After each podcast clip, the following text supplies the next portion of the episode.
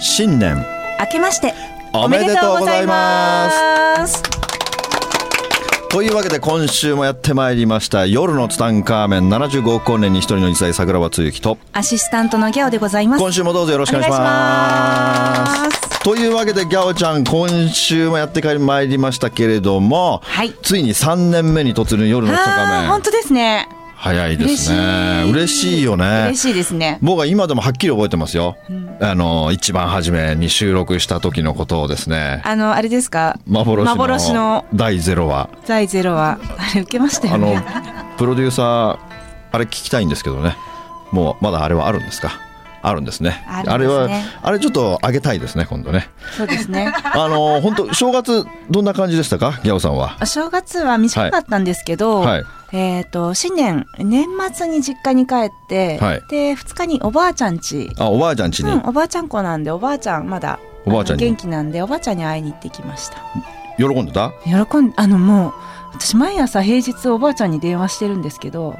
えー朝自宅から自由が丘の駅まで歩いてる時、ほうほぼ毎日いやあ電話してんですけどもほうう10月ぐらいからお正月を楽しみにしててほうその話しかしないんですけどほう4分ぐらいで着いちゃうんですけどー毎朝喋っててえー、すごいね、うん親孝行じゃなくておばあちゃん孝行なんだねそうなんですよえー、素晴だらしからいねですね超喜んでましたねまあまああのー正月もねもうあっという間に終わってきましたけれども、はいもう僕はねやっぱり正月はねうん僕1年の中ではいもう正月しかないんですよ僕の休みってああ忙しくされてもまうすよね毎年毎年僕の休みは12月31日からはい1月の4日のこの5日間しかないんですよ年年間休日僕5日ですから大げさじゃなくそうですよねもう本当にそうなんだよででも2016年の場合はうん幸いにして、はいあの娘と一緒にハワイに1週間行ったそんうでだそうだハワイ行ってらしただからそれの入れると、うん年間休日12日だったんだなうーんだからい平均すると1ヶ月に1日休みがある計算になってる ね。まあ今年はね過酷ですねあの海外遊びに行く予定がないので、はいえーまあ、僕の次の休みはね12月31日だよ長いなうんやっぱもうな1年間また全力振り夏とか切っ秋あたりにそうだよ1週ね間2週間行った方がいいですそうだよね、もうそういうの欲しいよねで僕はね、はいもうこの12月31日から、はいもう1月のこの4日の5日間っていうのは、はい僕はもうね家から出たくないんですよ。普もうね段飛び回ってるからそうそう普段飛び回ってるからもう行くのはでもあの1日1回はあのゴールドジムに行かなきゃいけないので、あ筋肉ねゴールドジム行って帰ってくるという、もう本当にだから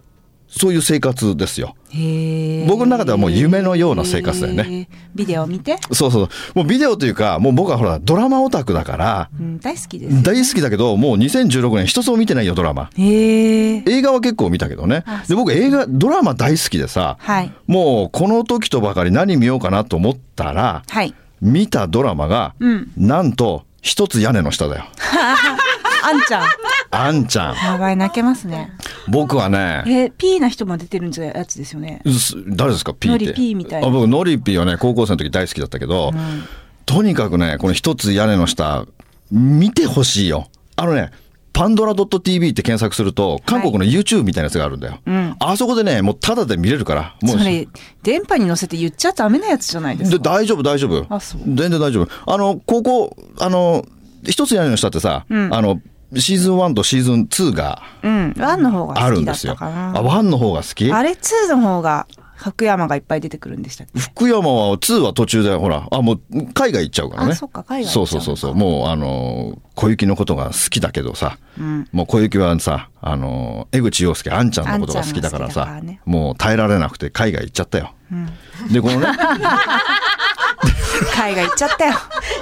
俺シーズン2を見ましたよ、僕はね。はい。もうね、もう涙が止まらない。後半。もう涙止まらない。でね、僕あれだよ。ほもう第1話からは、いもう涙が止まらなくてね。うんでね、やっぱり今年のテーマってものをね、ああ、2017年。 2017年年。のテーマっていうのはさ、はい先週ね、あの、2016年最後の放送でもさ、うんやっぱいつもさ、ご機嫌で行こうぜっていう話をしたじゃないですか。されてましたね。もちろんご機嫌で行ってほしいんだけれども、はいやっぱりね、僕はその一つ屋根の下を見て、うん。やっぱ今年僕のねやっぱ今年のテーマはね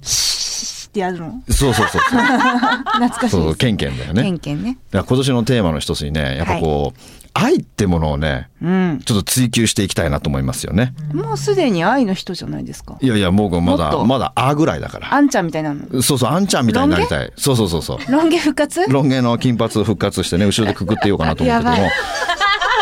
もうとにかくね、やっぱりこう、第一話の、やっぱりね、そのあんちゃんの僕はセリフが、やっぱりね、そこに愛があるのかよっていう、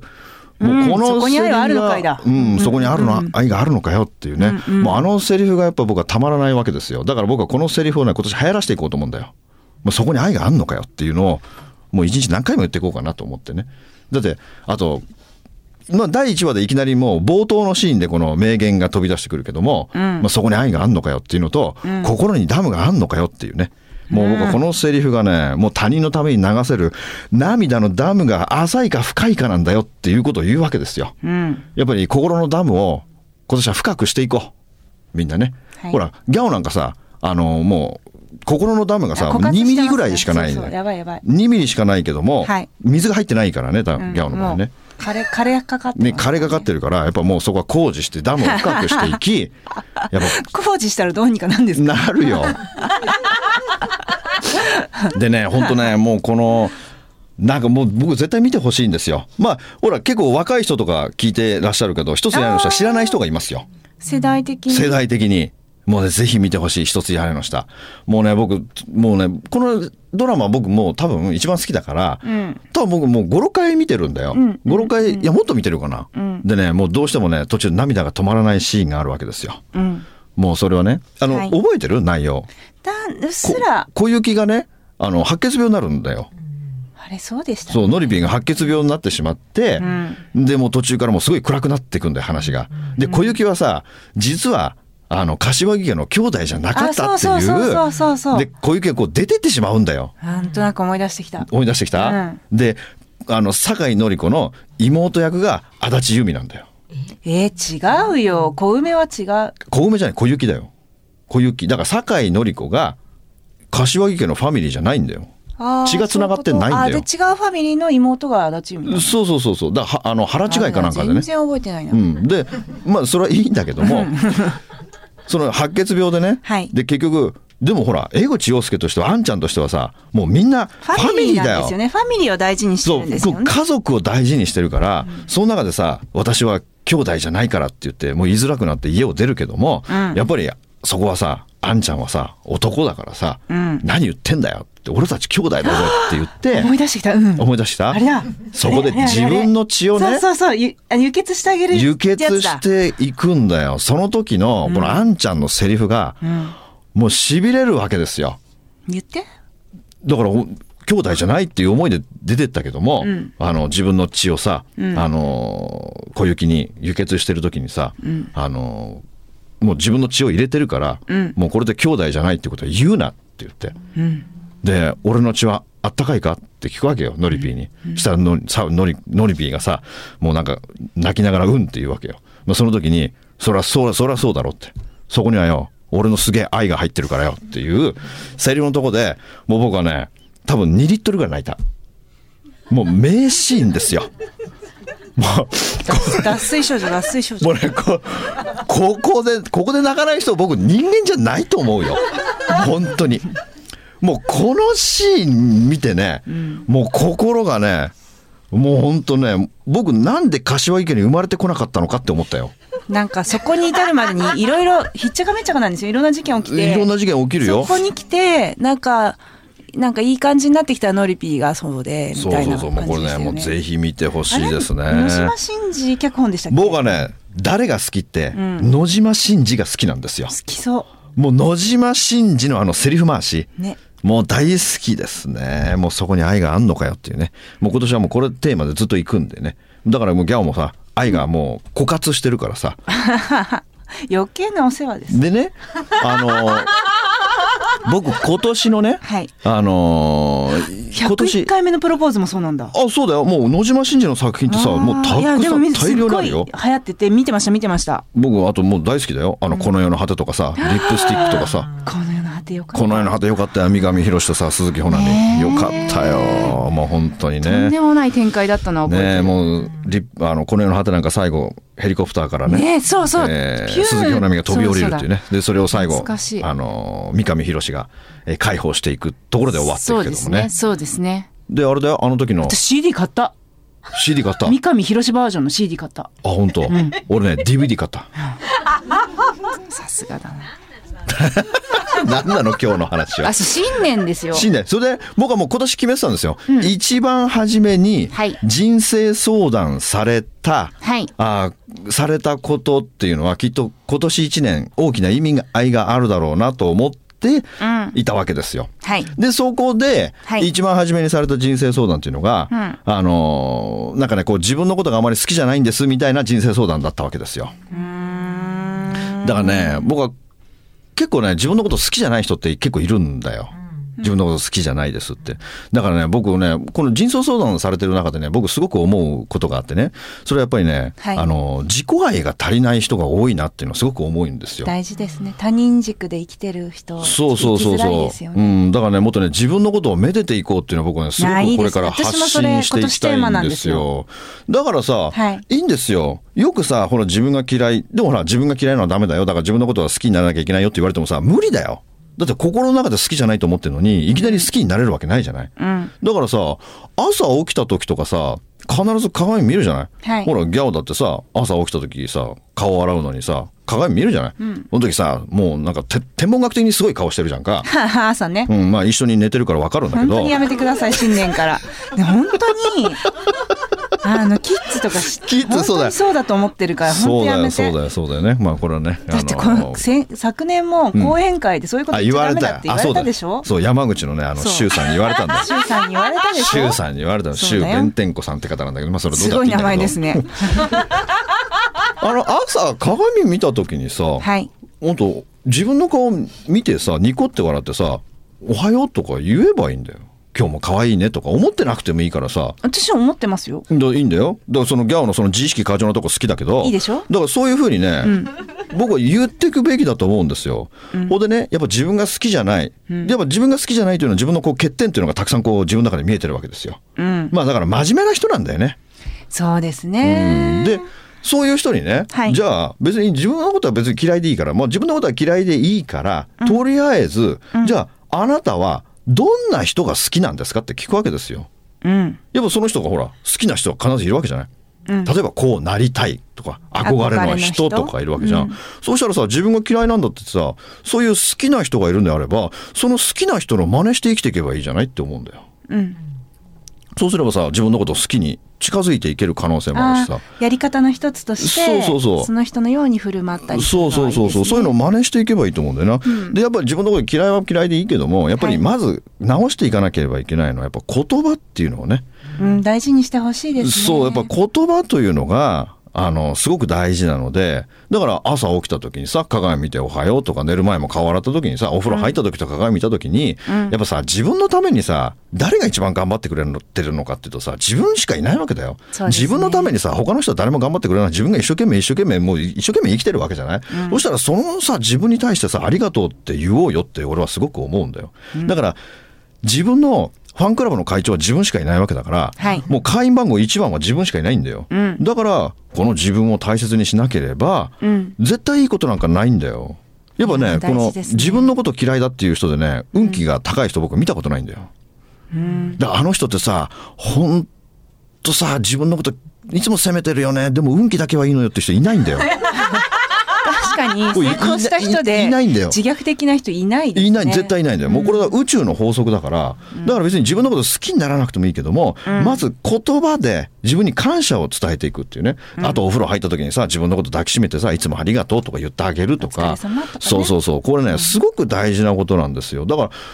多分嫌いであったとしても多分好きになりたいと思うんだよまず好きになりたくないですって人はあんまりいないと思うんだけども一番身近な人というかそう、だれっでてすもんね、自分で自分のこと嫌いだったら、出して他人が自分のことを好きになってくれるのさ、絶対好きにならないよ、自分のこと嫌いな人は。だから、自分のことを大切にめでていくっていう、ここに僕はすごくね、ベクトルを置いてほしいんですよね。いいですねなりたい人の、ね、なりたい人の真似をしていけばいいんですよ。って、僕はすごく思っったんですよね。だから今年はやっぱり自分のことを大切にしていこうというね。はい。じゃあ自分のことを大切にしていく、まあ、さらに、さらに。やっぱり、あのー言葉をね、うんえー変えて、うんえー自分のことをめでていこうと。うん。もう鏡で自分の顔を見た瞬間に、あのーニコって笑う。無理くり。引きつりながらでもいいから笑って、ニコって笑ってさ、まあ、小さな声でさ、ありがとうとか言ってみるとか。いいですね。だってそれこう、ずっとね、それね、ずっと、多分僕ね、90日ぐらいやればね、多分変わると思うんだよね。いやー、もっと早いんじゃないんですか、今、時代的に。まあうん、大体、うんあの90日ですよそういうのは習慣になっていくのがね、だから、まあ、そういうことを心がけていくうちに僕はお釈迦様の言葉で好きなのはさ心は後からついてくるって言ったこのお釈迦様の言あ葉ーいいがですすごい好きなんだよねだから心は一番最後なんだよ、うんだから変えられることってさ言葉だ言葉もそうだし表情もそうだし行動も変えるだから言葉変えて表情変えて行動変えていくとさ何が変わるかというと習慣が変わるわけだよこの習慣が変わった時に心が変わるわけさこの心が変わった時に降りかかってくる現象が大きく変わってくるっていうねいいでだすねからそれをね僕はぜひ心がけてほしいなと思うんだよねなんかこう、朝起きて鏡を見て、まあ、ね、なんか大好きだよとか可愛いねとか言えればいいですけど言えない人はね「おあはよう」とか言えだけないで「おはよう」から始めてもらってもないいんとで思う何でもいいんですよよだって僕もねよくわかるんですよ自分のこと嫌いだって僕も35歳まで自分のこと大嫌いだったからねねうーん僕はもう自分のことはもう嫌いで嫌いで嫌いで嫌いで大嫌いだったからね35まへでーだから小林聖華さんに会うまで僕は自分のことがすごく嫌いだった、ああそれいつもおっしゃってうますね、ん本当に嫌いだったうん、うん、だけどやっぱりそれ聖華さんに会ってその自分のことを嫌いで自分のことをね責め続けてると、うんあのーいいことはないんですよということを、まあ、すごく丁寧に教えていただいた時にはいあそうなんだなと思ってね、えーまあ、まずだから僕は聖華さんにねなん多分何回も言ってると思うけど僕は聖華さんに人生相談をした時に一番初めに言われた言葉がはい桜庭さん言葉を変えていきましょうかって言われたのが一番最初の言葉なんだよね。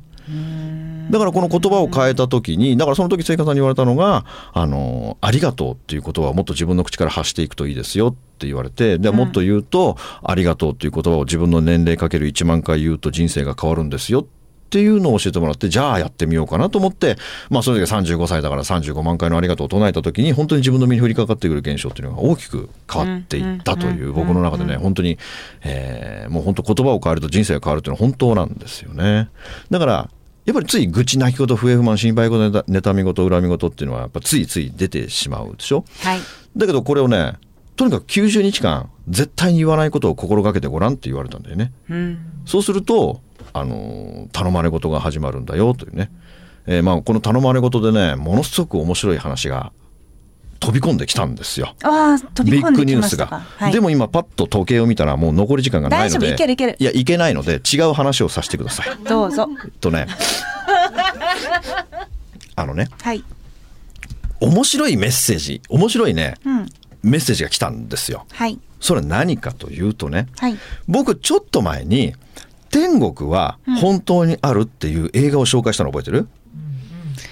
なんだっけキリストあのイエス・キリス絵ト絵描いたやつそうそうそうそうそうはいはいはいあはいの主人公のほあれ本当アメリカで本当にあった話だからね、うんあのその5歳ぐらいの男の子が、うん急にお腹が痛いよって言って病院運ばれてさもうこれはもう危険だっつってその場で緊急手術したけども、はいもうこれ助かるかわからないみたいな時にさ、まあ彼の、まあ、コルトン君って男の子だってあの彼の体の中から魂がスポッと抜けててさ、はいまあ、天国に行くわけですよで天国に行ってさイエス・キリストに会っていくっ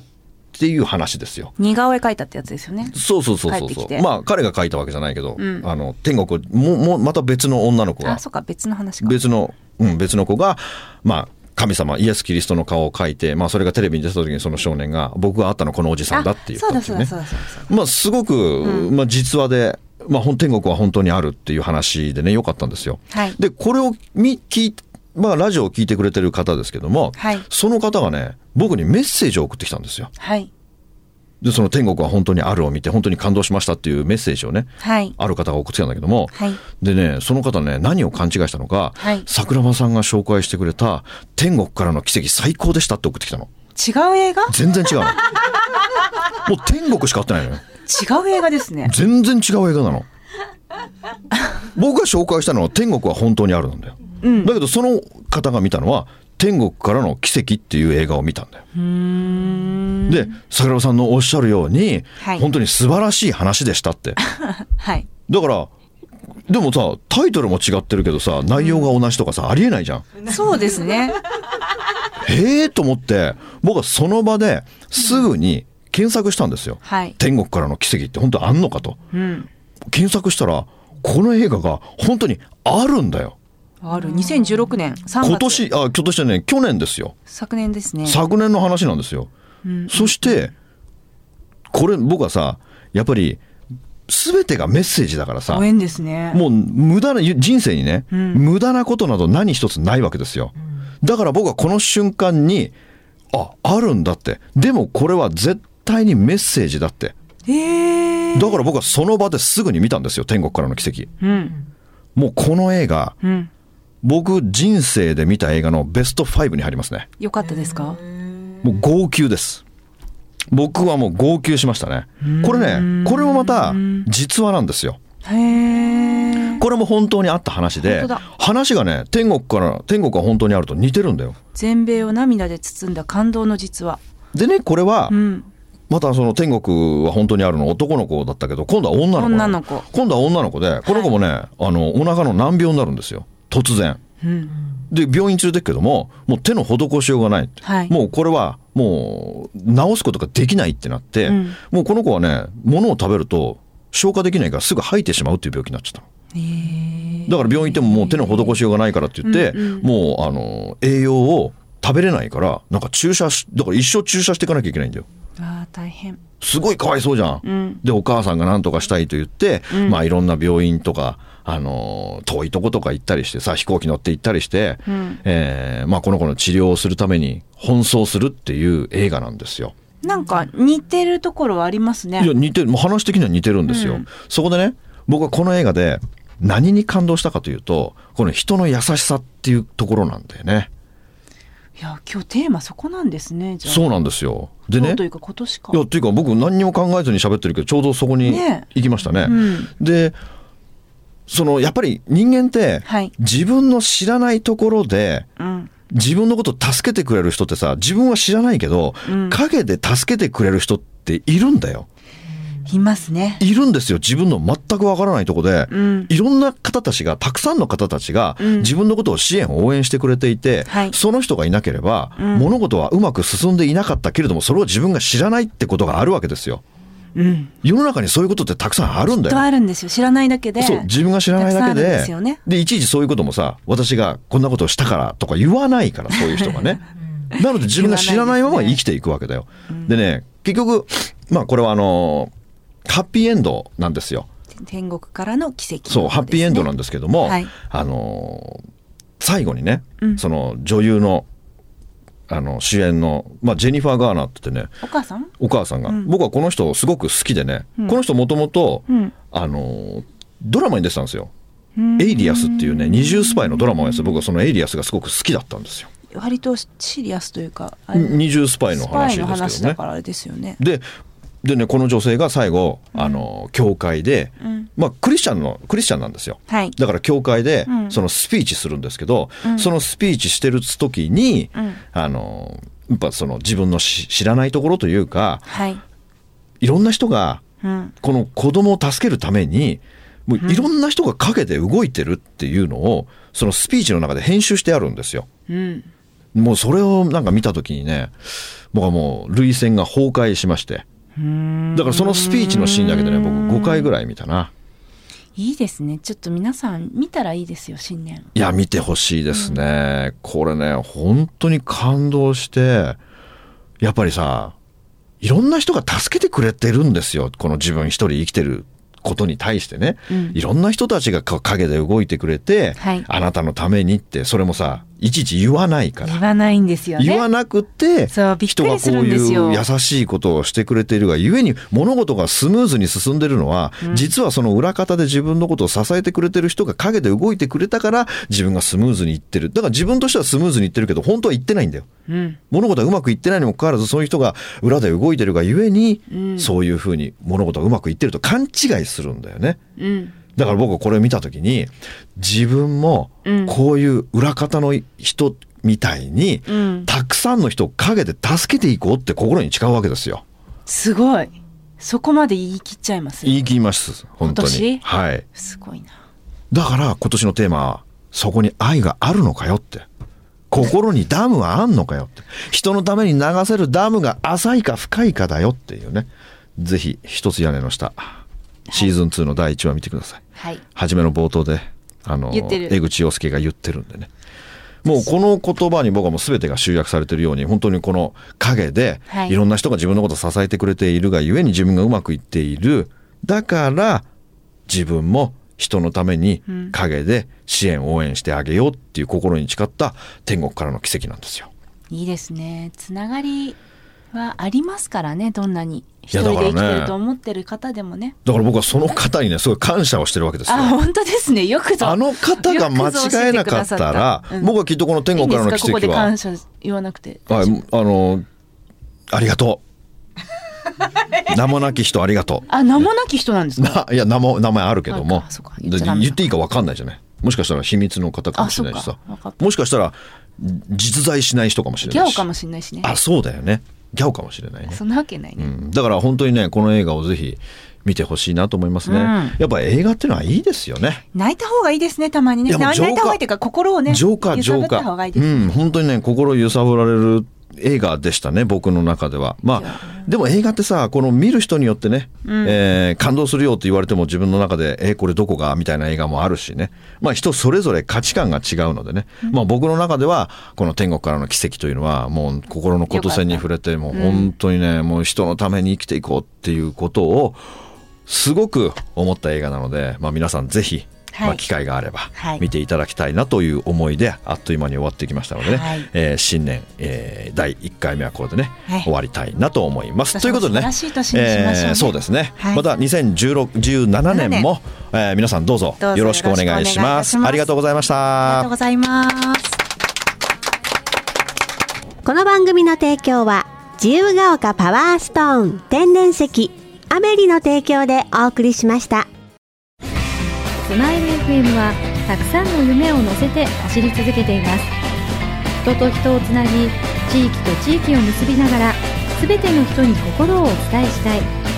そして何よりもあなたの笑顔が大好きなラジオでありたい 76.7MHz スマイル FM